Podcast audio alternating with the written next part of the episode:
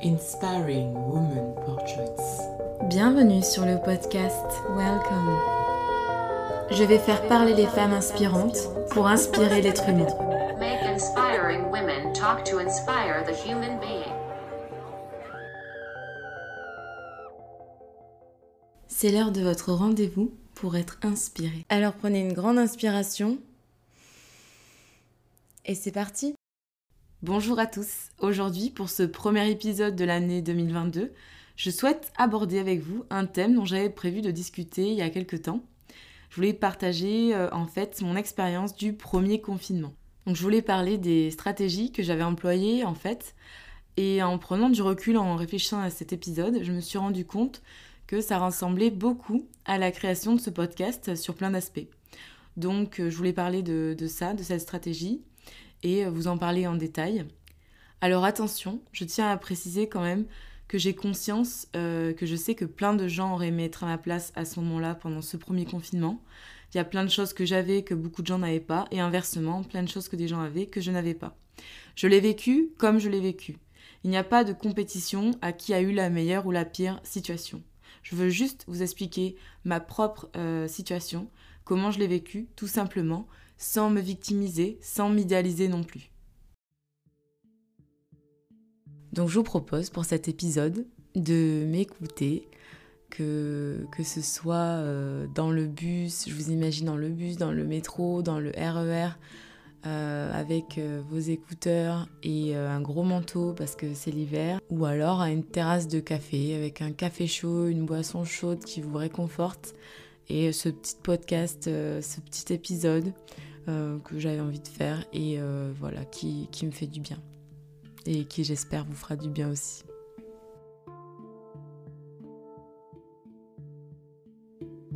La vie est un défi. Villa, sang, aime, rit, pleure, joue, gagne, perd, trébuche, mais relève-toi toujours et avance. À cette époque-là, je vivais à Paris dans un minuscule studio. Lorsqu'il y a eu la fermeture de mon lieu de travail, ce qui m'a empêché de travailler quasiment à 100% durant cette période, j'ai eu la chance qu'une personne de ma famille me prête son appartement beaucoup plus grand et plus confortable que le mien. Et comme j'avais été en contact avec des gens qui étaient potentiellement infectés, je me suis dit que c'était le plus raisonnable de m'isoler deux semaines, de me retrouver toute seule, car au départ, c'était seulement deux semaines. Et je trouvais déjà ça très dur, deux semaines. Comme tout le monde, je n'ai pas compris ce qui était en train de nous arriver. Je me suis dit que c'était deux semaines et que c'était ok, et que je pouvais un peu me reposer, que je pouvais travailler sur des projets, m'organiser, préparer des choses, et j'avais beaucoup de choses en tête. Il faut savoir qu'à cette période, je travaillais beaucoup sur plusieurs sites. Je faisais beaucoup de sport, je voyais beaucoup de gens, je bougeais beaucoup le week-end. Voilà, ma vie ressemblait à ça. Et j'aimais cette vie, très dynamique, très équilibrée, entre le sport, le travail, les amis, la famille. Malgré le fait qu'habiter à Paris, c'était compliqué pour moi, les transports, je parvenais à avoir une vie assez équilibrée. Et là, tout à coup, comme tout le monde, je me suis retrouvée seule, moi, qui n'ai jamais vécu ça en fait. Et j'ai conscience qu'il y a eu de nombreuses tragédies durant cette période. J'ai pensé tout de suite aux femmes victimes de violences conjugales, aux enfants battus, maltraités, mal nourris. J'ai pensé à tous ces gens qui perdaient leur travail. Et finalement, j'ai d'abord pensé à ces personnes avant de penser aux personnes qui avaient le Covid. J'ai beaucoup aussi pensé aux personnes comme moi, qui étaient seules, à ces gens qui ont dû composer avec cette situation. Et comme je vous l'ai dit dans un précédent épisode, moi je suis une personne qui a besoin des gens. J'ai besoin de mouvement, j'ai besoin de travailler, j'ai besoin, comme tout le monde, d'un équilibre, et cet équilibre s'est effondré durant le confinement. Donc, comment je m'en suis sortie? Chaque semaine, je faisais un planning afin de sentir une progression, un avancement. L'enfermement a été très difficile pour moi, car j'étais seule en plein Paris, et je ne me sentais pas de sortir seule, je ne connaissais personne à ce moment-là, étant restée sur Paris même. Comme beaucoup de monde, j'avais beaucoup de réunions en visio, mais dès que la visio s'arrêtait, la solitude se faisait encore plus ressentir, que ce soit avec les collègues, les amis ou la famille. Mais le plus important, c'est ce dont j'ai envie de parler aujourd'hui. C'était le soir du premier confinement. Et j'ai posté une vidéo sur les réseaux sociaux où je disais que ce n'est pas parce qu'on allait être tous enfermés que j'allais arrêter de faire du sport. Parce que pour moi, le sport, c'est une partie intégrante de ma vie pour plein de raisons. Donc dans cette vidéo, c'était des exercices avec un sac à dos que j'avais rempli de livres et de courses du jour. Et suite à ça, j'ai eu une personne que je connaissais peu à l'époque qui m'a envoyé un message et qui me dit Tiens, ce serait trop bien si on les faisait ensemble les exercices, puisque moi je n'arrive pas du tout à les faire toute seule à la maison. Et je sens que ça va être difficile au confinement, j'ai peur de prendre du poids. Donc je me suis dit Bah écoute, pourquoi pas? Je dis Si tu veux, demain à telle heure, j'écris des exercices et puis on les fera ensemble en visio.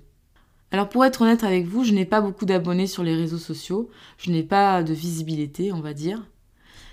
Donc au début, euh, c'était plutôt des gens que je connaissais. Et puis après, ça s'est étendu à des gens de ma famille, à des amis, à des collègues, à des collègues de collègues. Parfois, on était nombreux, créant un groupe avec des personnes qui tous les deux jours me suivaient durant des séances de sport de 11h à midi. Pendant 45 minutes, j'étais avec ces personnes. C'était surtout des femmes. Il y a eu quelques hommes. Beaucoup d'entre elles sont des personnes qui m'ont toujours soutenue, toujours été dans ma vie. D'autres, je connaissais pas du tout mais il y a aussi eu des vrais coups de foudre amicaux, des rencontres. Il y a quelque chose qui s'est créé à ce moment-là. Il y a vraiment eu beaucoup d'interactions. On faisait les fessiers, on faisait les abdos, on travaillait les bras. Durant ces 45 minutes, on était comme hors du temps, ensemble. Et c'est ce qui m'a sauvé de cette situation inattendue en fait. Cela en fait m'a apporté un soutien énorme durant cette période.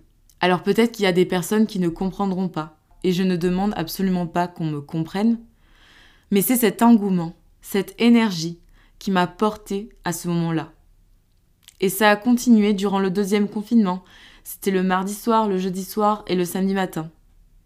Car moi j'avais repris le travail en présentiel, donc je ne pouvais pas faire en pleine journée. Et lors du troisième confinement, là c'était un peu plus compliqué car j'avais vraiment pris, repris de manière intensive euh, le travail en présentiel. Du coup, c'était une à deux fois par semaine, à des horaires qui me convenaient. Ça paraît tout bête, ça paraît être rien, ça paraît être pas beaucoup. Mais pour moi, je sais que ça m'a apporté beaucoup plus à moi qu'aux personnes qui ont participé. Ça a été la plus grande stratégie involontaire.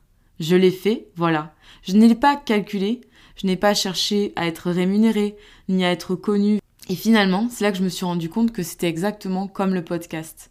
Je le fais, ça me fait du bien, et voilà. Pour moi, c'est assez similaire, ça a la même essence. Je veux juste que ça m'apporte quelque chose et que ça apporte quelque chose aux autres. C'est exactement la même chose pour ces cours de sport en visio qui ont duré un an et demi.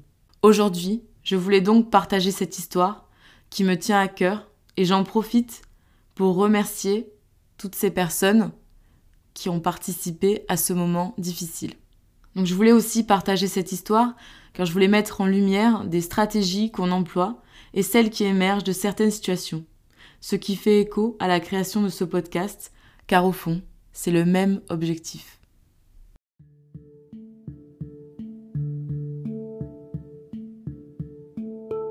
Offrir une occasion noble d'exprimer notre gratitude envers des êtres ayant marqué notre parcours.